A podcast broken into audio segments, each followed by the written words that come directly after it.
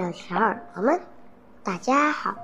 今天我们继续来看历史故事。朱振亨创立滋阴学说。除了李诰之外，元朝最著名的医学大师应该算是朱振亨了。他的医学发明不但影响中国。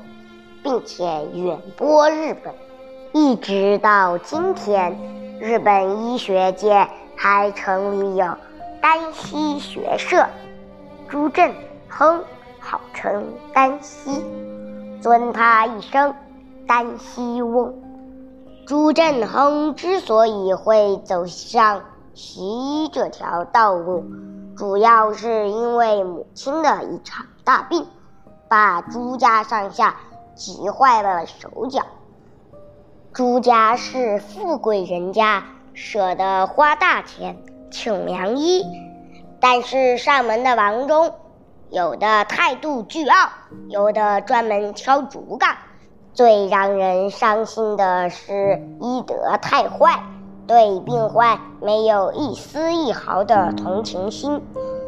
朱振亨眼看母亲一天天消瘦、脱发。辗转病倒，苦不堪言。在庸医的胡搞乱整之下，病情一天天恶化，他真是心如刀割。在心情恶劣的时候，亏得身旁有位徐老师多方开导。徐老师学问道德都是一流，尤其对周敦颐。朱熹等人的学问彻底下过一番功夫，他很爱护朱振亨，视之为不可多得的得意门生。由于牵挂母亲的疾病，朱振亨不免荒废了功课。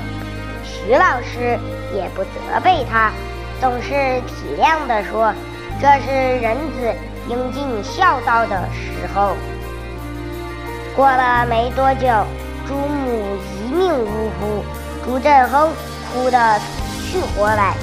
偏偏祸不单行，年轻力壮的徐老师也病倒了。于是，朱振亨又医不解带的伺候老师照料汤药，一连换来了几个大夫，也看不出一个所以然来。朱振亨。在旁边干着急也没用，最后徐老师也撒手归西。临终之前，他还拉着朱振亨的手，勉励他用功读书，早日进京赶考，光耀门楣。一连经过两次的严重打击，朱振亨神情恍惚，而且心有未甘。他总觉得，若不是庸医误人，他亲爱的母亲、尊敬的良师，都会依然健在。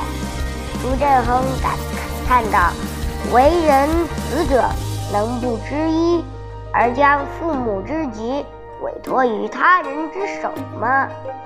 他一火之下，把准备应试的科举经典通通烧光，以致发奋习医。在中国古代，读书人略懂医理，被称之为儒医，极受敬重。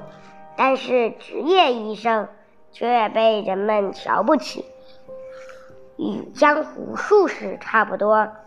朱家上下一心巴望朱正亨高中进士，光耀门庭，他竟然准备放弃仕途，这真是非同小可。纷纷劝道：“你学问这么好，十年寒窗无人问，一举成名天下知，何苦放弃呢？”朱振亨早把名利看开了，他坚决地说：“人生在世，只要精通一门学问，为社会尽一份力，何必非要猎取高官厚禄呢？”立决心之后，朱振亨把整个人埋进医学经典之中，一埋就是整整十年，愈读愈深，他的脑子里疑问也愈多。真是所谓“学然后知不足”。古代没有医学院，朱振亨想要拜师学艺，只有自己想办法。他听说。杭州有位罗之替师弟，不管理论经验都很在行，立刻满怀热忱前往杭州。岂料罗之替性情高傲，根本没有打算收弟子，给朱振亨吃了个闭门羹。朱振亨却是个不死心的人，每天一大早，天还没亮。他就恭恭敬敬守候在我家门口，只要远远见到了罗之替，他就一个箭步上前，堂堂一坐骑，诚诚恳恳地自我介绍：“在下朱振亨，久仰先生大名，想拜在先生门下。”话还没说完，罗之替就一摆手，扬长而去，留下朱振亨一人目瞪口。呆。虽然接二连三被浇了冷水，朱振亨倒是不灰心。他记得徐老师在世之时，曾经说过一个城门立雪的故事。宋代大儒程闵有两位弟子来访，谈完之后，老先生累了，开始闭目养神。两位弟子既不敢吵醒夫子，也不敢不告而别。就这么呆呆的罚站，一直从中午站到晚上。窗外大雪纷飞，把两人冷得瑟瑟发抖。最后，陈颖终于慢悠悠地睁开了眼睛，发现他们仍然在这，吩咐道：“前辈尚在此屋，天已晚，回去休息吧。”这两位学生要走之时。两条腿冻得又僵又麻，再走出门，方才发现屋外积雪已经深达一尺。以后“城门立雪”便成为用来形容师道之严以及学生对老师的尊敬的。朱振亨拿出“城门立雪”的功夫，天天自动罚站，最后。罗之替终于被他的魔功感动，对他说：“好吧，我收你这个徒弟。”等到罗师开讲，他哑然发现朱振亨根底奇佳，下过一番自修功夫，大有得天下英才而教之的兴奋，把自己所知一五一十全传授给朱振亨。朱振亨虚心向学，潜心研究，独创出的滋阴学说，主张清心寡欲，轰动一时。朱振亨不但懂生理学，也注意到心理学。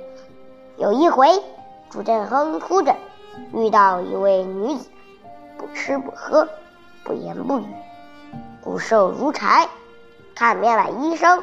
都束手无策。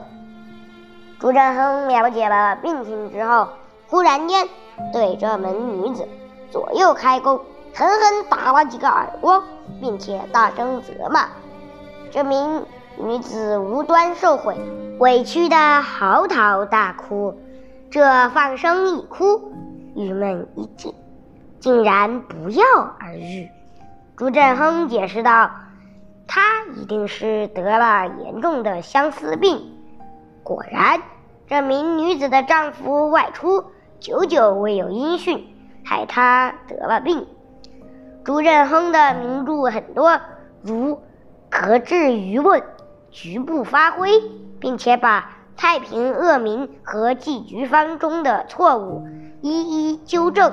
丹溪学派不但影响后世，更在日本大放。异彩。好了，今天的历史故事就看到这里，让我们下期再见，拜拜。